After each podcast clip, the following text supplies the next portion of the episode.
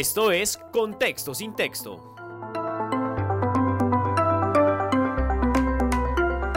Noticias, información, música y cultura en una sola radio.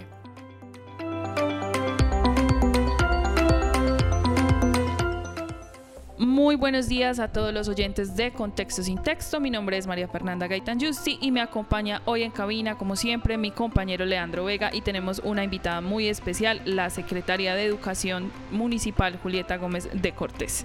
Buenos días, Leandro. Buenos días, secretaria. Muy buenos días. Buenos días para los 102.1 de la Universidad del Quindío. Muchísimas gracias a todos nuestros oyentes ahí fieles en Contexto sin Texto. Es un gusto para este programa saludar a la secretaria de Educación Municipal, Julieta Gómez de Cortés, como ya la presentó María Fernanda Gaitán. Secretaria, entraremos en materia de una vez y a mí sí me gustaría saber cómo ha sido ese proceso, porque usted llega, digamos que en la mitad de la pandemia, ¿cómo es el proceso de regresar a las aulas para los estudiantes y sobre todo para eh, la parte administrativa de todos los colegios y de la misma Secretaría de Educación que venía de estar prácticamente un año haciendo clases virtuales. Bueno, muy buenos días. Y decirle que yo entré a la Secretaría de Educación el día 19 de abril. Eh, inmediatamente iniciamos un proceso con cada una de las instituciones educativas, visitándolas con el comité directivo de la Secretaría definiendo con el rector cuáles serían las estrategias para el regreso a la presencialidad. En cada una de estas instituciones miramos espacios, eh, ventilación, eh, baterías sanitarias, todo lo que exigía bioseguridad para regresar a clase. Eh, definimos unas estrategias donde los alumnos llegarían tres días y otros dos y a la semana siguiente dos, tres en muchas eh, instituciones se acordó que una semana iba al 50% y la otra semana el 50%.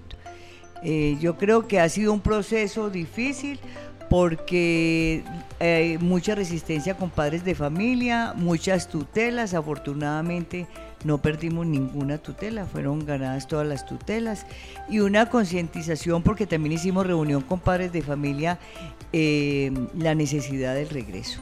Hemos, mm, sentimos que los niños ya se eh, sentían frustrados, no es lo mismo la educación virtual a la presencialidad, eh, muchos conflictos familiares y pues aquí yo tengo que hacer un reconocimiento muy especial a todos los rectores y docentes por el compromiso al regreso a la presencialidad. Quiero decirle que eh, Armenia ha sido una de las secretarías a nivel nacional que tiene el 100% con las 28 instituciones y las 71 sedes en presencialidad.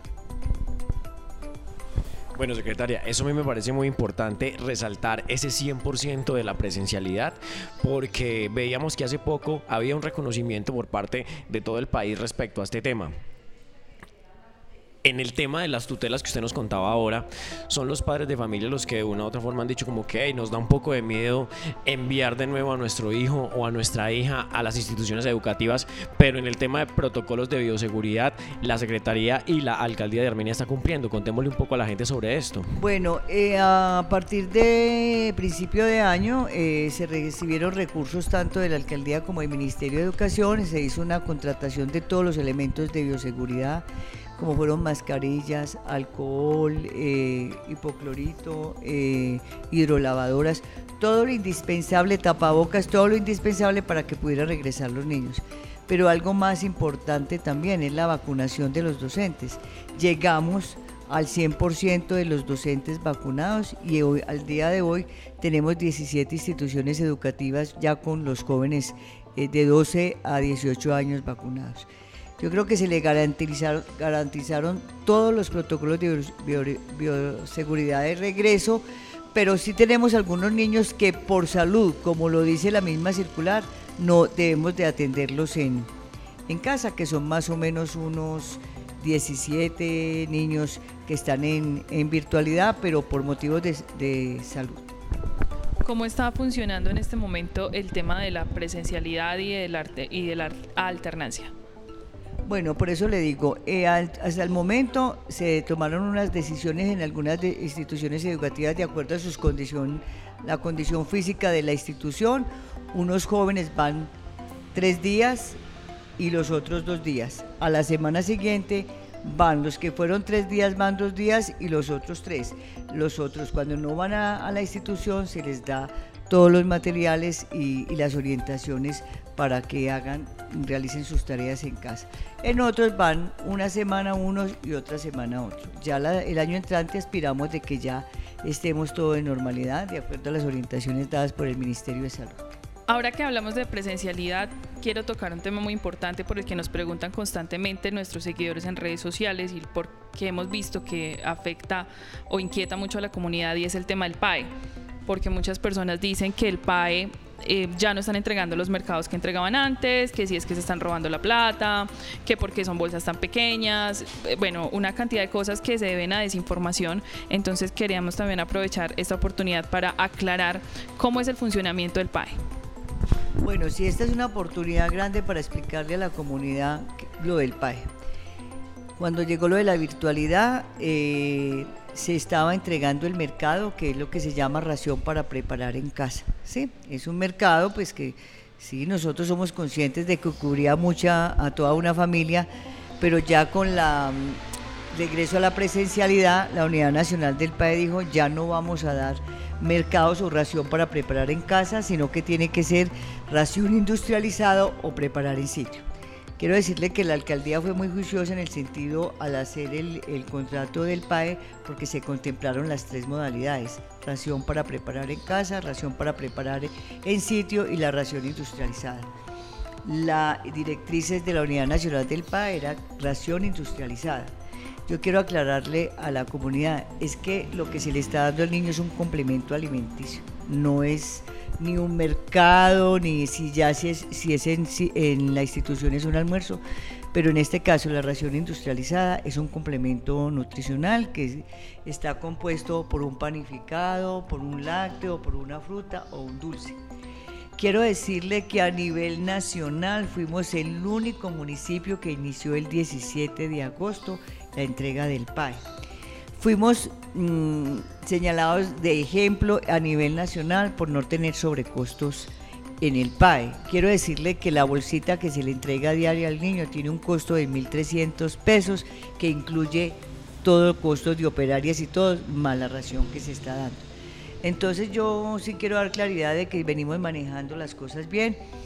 Otra cosa bien importante es que fui elegida eh, como representante de los secretarios a nivel nacional en el Consejo Superior del PAI. Esto me da la posibilidad pues, de llevar la inquietud de muchos, de muchos secretarios que manifestaban a, nivel nacional de que ellos ya no querían tener el PAE, que el PAE lo manejara otra entidad, que el PAE lo manejara otra, una unidad aparte.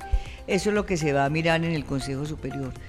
Yo siempre, y les decía que a mí me parece que el padre lo debe manejar la Secretaría porque tiene un mayor control, no se desvían los recursos, uno eh, sabe que está entregando el operario en, las instituciones educativas. la Secretaría tiene un equipo del PAE bien conformado por nutricionistas, por ingenieros de alimentos, por administradores de empresas y estas personas le hacen seguimiento a las entregas. Entonces yo sí quiero aclarar de que estamos haciendo lo que nos dan las directrices de la Unidad Nacional del País. Muy importante la aclaración, esto es un complemento, es decir, los padres o acudientes siguen siendo responsables por la alimentación de los niños en el hogar y el PAE es un complemento. ¿Quién determina qué debe llevar ese refrigerio? ¿Desde dónde vienen esos lineamientos? esas orientaciones vienen de a nivel nacional eh, yo ayer quiero contarles que tuve una entrevista con, el comisionista donde le, le, manifestaba la inquietud de muchos padres y de mucha, sobre la galleta que se está entregando, pues es algo duro, y lo hemos cambiado por una torta o por un pan, entonces me atendió la solicitud, pero estas directrices vienen a nivel nacional. Bueno, han escuchado ustedes de parte de la secretaria cuál es el funcionamiento real y actual del PAE. Esperamos pues que esto nos ayude a aclarar todas las dudas que ha suscitado el tema de por qué ya no estamos entregando el complemento para llevar a la casa. Secretaria, hagamos también como una claridad cómo es la selección en el proceso de los niños que se terminan siendo beneficiarios o beneficiados del PAE. No es responsabilidad de la Secretaría, es responsabilidad de cada rector cada rector hace la escogencia de los niños que van a recibir el PAE con ciertas condiciones, estratos 1, 2, 3, sus condiciones económicas, pero eso es responsabilidad directa del rector. Bueno, otra aclaración más importantísima es responsabilidad del rector y de las instituciones educativas la selección de los niños beneficiarios. Secretaria, conversemos un poquito ahora sobre el tema de la reconstrucción y recuperación de los 10 colegios, que es este proceso que también hay con el Ministerio de Educación. Sé que hemos avanzado, sé que vamos por buen camino, pero todavía siguen las personas preguntándose, ¿qué ha pasado? ¿Qué ha pasado? ¿Cuánto nos vamos a demorar? Pero ¿cómo vamos? Y contémosle a la gente para que hagamos claridad en este tema. Bueno, cuando entré a la secretaría, pues el comité me expuso esto, inmediatamente eh, citamos al FIE, eh, que es la encargada de la construcción de estos 10 colegios.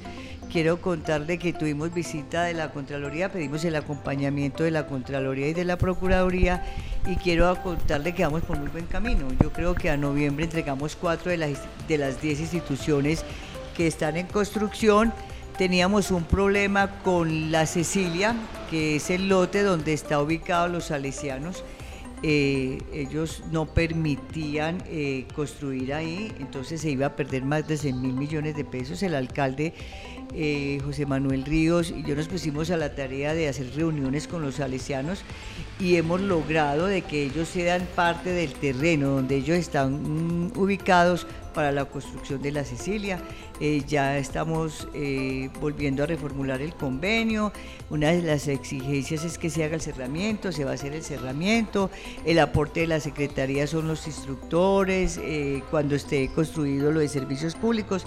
Pero bueno, llegamos a un feliz acuerdo donde no se perdieron los 6 mil millones de pesos que se los iban a llevar para otro departamento y cuatro de las instituciones van a ser entregadas en el mes de noviembre, las otras restantes para el mes de julio del 2022. Esta es una muy buena noticia de cara a, terminar el año, como lo habíamos escuchado en, un audio que, tuvimos la posibilidad eh, de tener suyo y, y, decidimos hacer este programa de contexto sin texto porque era realmente importante ampliar mucho más esa información porque la Secretaría sabemos que tiene muchos más procesos. Aquí hay algo que, me gustaría a mí tocar, secretaria, y es el tema de eh, los docentes en, cuanto a esa, a esa capacidad que han tenido de cambiar su, eh, su trabajo en, en, el tema de la presencialidad como en el tema de la virtualidad. Y ya lo tocamos, pero me gustaría preguntarle algo antes de que sigamos y es los docentes todavía siguen haciendo ese mismo trabajo de algunos presenciales y otros virtuales o solamente son esos niños que usted nos decía ahora que eran tan poquitos? No, es solamente los niños que tienen condición de salud y que hay que atenderlos. Alguno de los docentes que se encuentran en virtualidad es porque se aplicaron la AstraZeneca y están en un proceso de tres meses para la segunda dosis, pero la totalidad de los docentes están ya en presencialidad, igual que los administrativos ellos la, en la mayoría de los docentes ya tienen todo el esquema completo de vacunación. Sí, todo el esquema completo. Más los administrativos de cada institución también tienen el esquema completo. Y como le decía ahora, ya empezamos con 16 instituciones educativas donde ya hemos vacunado a, los jóvenes. Bueno, secretaria, hay algo que ya nos salimos un poquito más de esa etapa, de, esa etapa de, de presencialidad, de pandemia, y es el tema de las pruebas Saber Pro nos hemos caracterizado por tener estudiantes que han ocupado los primeros lugares a nivel nacional en, el tema de las pruebas de Saber Pro y hace poco vimos que la Secretaría y todos los colegios ya iniciaron esos talleres y esas capacitaciones respecto a eso. ¿Cómo es el proceso de las pruebas ahora, teniendo en cuenta también el tema de la alternancia, de las aglomeraciones y todo este? Bueno, vea, yo quiero decirle que estamos un poco pesimistas con las pruebas a ver presentadas porque ustedes saben que no es lo mismo virtual que la presencialidad aunque hay unas instituciones educativas muy juiciosas que siguieron promoviendo todo esto de las pruebas, las pruebas o los talleres están montados en las plataformas de cada institución educativa. Pero hace muchos años existía un comité de mejoramiento educativo, eso decayó, en este momento lo hemos retomado con algunos, eh, algunos rectores que lo están promocionando, pero yo quise que fueran todas las instituciones educativas y quiero contarle que del 19 al 21 vamos a aplicar una prueba a los jóvenes de grado décimo como preparación para el año entrante.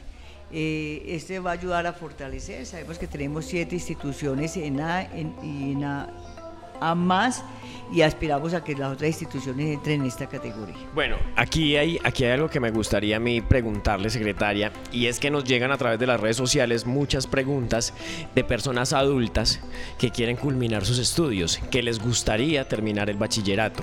¿Cuál es esa oferta que tiene en este momento la Secretaría de Educación para ellos? Mire, la oferta está abierta. Quiero decirle que nosotros tenemos educación de adulto en algunas instituciones educativas e iniciamos ahora con los jóvenes de primera línea que nos pidieron que les colaboráramos, que había más de 50 muchachos que querían terminar sus estudios. La Secretaría se puso en la tarea en el mes de agosto hacer las, eh, las validaciones y en este momento están estudiando en el Rufino Sur Centro. Se les dio los kits escolares, todo lo que necesitaban. Y también venimos con los habitantes de la calle. Tenemos 12 muchachos habitantes de la calle que están estudiando también en el Rufino Sur. La, la, oferta es abierta para todo el que quiera, tiene que presentar sus validaciones, pero les brindamos toda la colaboración. Los rectores muchas veces les dan la matrícula gratuita, nos ayudaron con los jóvenes de primera línea y los docentes del, y los habitantes de la calle para que pudieran entrar a terminar sus estudios. ¿Qué requisitos o qué papeles o qué debe tener una persona que quiera acceder a estos programas de educación para adultos? No, aquí se le hace la validación. Si él dice que estudió hasta tercero, se le hace la validación y se define para qué grado pasa. Pero debe tener cédula. Sí, tiene que tener cédula, claro. Tiene que tener la cédula o tarjeta de identidad, o, pero tiene que tener su, su Vale. identificación. Bueno, muy interesante estos programas para que la comunidad conozca, para que las personas que están interesadas en culminar sus estudios sepan qué deben hacer. Y me parece muy bonito también todo ese trabajo que están haciendo con los habitantes de calle. Sé que también hay un convenio, un programa con el SENA. Cuéntenos un poquito acerca de esto.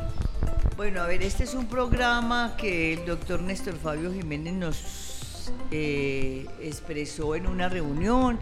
Eh, llamamos a los rectores, quienes querían incluirse en, este programa de barismo, que este es un, un programa que no le, le va a enseñar no solo al muchacho a preparar café o algunas bebidas, sino que le va a salir con un certificado de actitud laboral. Ustedes saben que los municipios se están especializando en café, entonces eh, la demanda es mucha de, profesionales en barismo y lo estamos implementando en unas instituciones educativas. La presentamos en el CAIMO porque era, es la única institución rural que tenemos, pero por conflictos allá con los docentes está en stand-by esperando a ver qué podemos solucionar, pero ya tenemos otras instituciones interesadas en este programa para el año entrante. Ustedes saben que hay que modificar el, el currículo y todo lo que conlleva esto, pero estamos adelantando este proceso.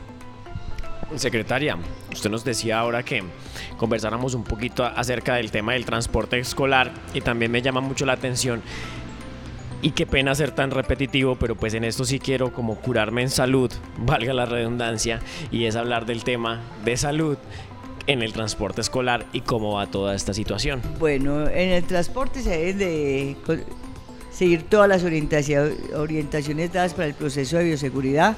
Nosotros tenemos transporte para el CAIMO, como les dice, son las sedes rurales, y para el ITI.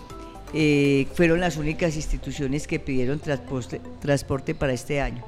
Pero quiero contarle algo muy bonito que conseguimos en el mes de agosto. eh, vi en el chat de, los secretarios unas bicicletas que da Postobón para los niños. Me puse a la tarea de llamar y llamar y llamar y nos conectamos con Postobón y nos acaban de donar, después de un poco de papeleo que hay que llenar, 50 bicicletas para los niños del Caimo. Estas bicicletas van a ser entregadas el 25 de octubre. Son bicicletas muy finas que van a ayudarle a aquellos niños que están en la vereda y en la, en la vereda existe la escuela, van a ayudarle para que se transporte de su lugar de residencia a la, a la, a la escuela. Bueno, esta es una maravillosa noticia porque ahí siempre apelamos a que el trabajo articulado entre la empresa privada y la eh, institución pública siempre dará los resultados necesarios. Nos estamos acercando al final de Contexto sin Texto, pero hay un tema que también es recurrente de la comunidad, preguntas que nos hacen, y es el tema de los cupos en los colegios. Cuéntenos un poco acerca de esto también. Bueno, mire, me ha llamado la atención que la gente no pide sino cupos en el CAS y la normal. Eh, tuve una experiencia hace por ahí un mes entrando al colegio INEN, donde me contaba un profesor que una estudiante que viene de Bosques de Pinares a estudiar en el INEN, los niños compañeros de, de su barrio, al verla que tenía el uniforme del INEN, empezaron a chuzarla con un lápiz. Me llamó tanto la, la, atención que le dije yo al rector, pero ¿por qué tiene que venir un niño que vive en Bosques de Pinares hasta la? Ya tiene muy buenas instituciones nos ideamos unas campañas que estamos haciendo, promoviéndola por todas las redes. Mira lo que existe en tu comuna. En tu comuna 10, en tu comuna 8 existe la institución educativa tal, con sede tal, te ofrece articulación con la media, articulación de inglés, articulación con la Universidad del Quindío, articulación con el SENA. Es para que los niños estudien en sus comunas.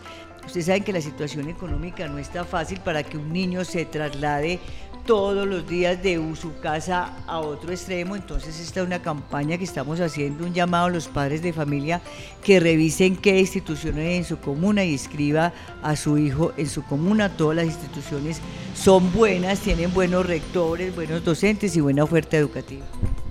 Bueno, secretaria, nos vamos acercando al final de Contexto sin Texto y ha sido para nosotros un gusto estar aquí en las, en las instalaciones de la Secretaría de Educación conversando con usted. Antes de irnos, María Fernanda tiene un test que es un poco personal que le vamos a hacer en este momento para ir cerrando esta entrevista sin antes agradecerle el tiempo, y también decirle a la gente que la Secretaría de Educación tiene las puertas abiertas para que vengan a resolver cualquier duda en este tema en horario de oficina y de lunes a viernes. Secretaria, 10 preguntas rápidas con respuestas rápidas. ¿Cuál es su palabra favorita? Compromiso. La palabra que menos le gusta. Sobrar. ¿Qué la enciende creativa, espiritual o emocionalmente? La educación. ¿Qué la apaga? El poco compromiso. ¿Cuál es su insulto o maldición preferida? No puedo. ¿Cuál sonido prefiere? El sonido de los pájaros. ¿Cuál es el sonido que detesta? La bulla, la música alta. ¿Qué profesión distinta a la suya le gustaría tener? Trabajadora social. ¿Y qué profesión no le gustaría tener? Médica. Si el cielo existe, ¿qué le gustaría que le dijera a Dios cuando llegue? No, ser bien recibida. Muchísimas gracias, secretaria, muchísimas gracias, Leandro, y muchísimas gracias a todos los oyentes de Contexto sin Texto por acompañarnos hoy. Que tengan un lindo resto de jueves. Chay. Muchas gracias a los 102.1 de la Universidad del Quindío. Esto fue Contexto sin Texto. Esto es Contexto sin texto. Noticias, información, música y cultura en una sola radio.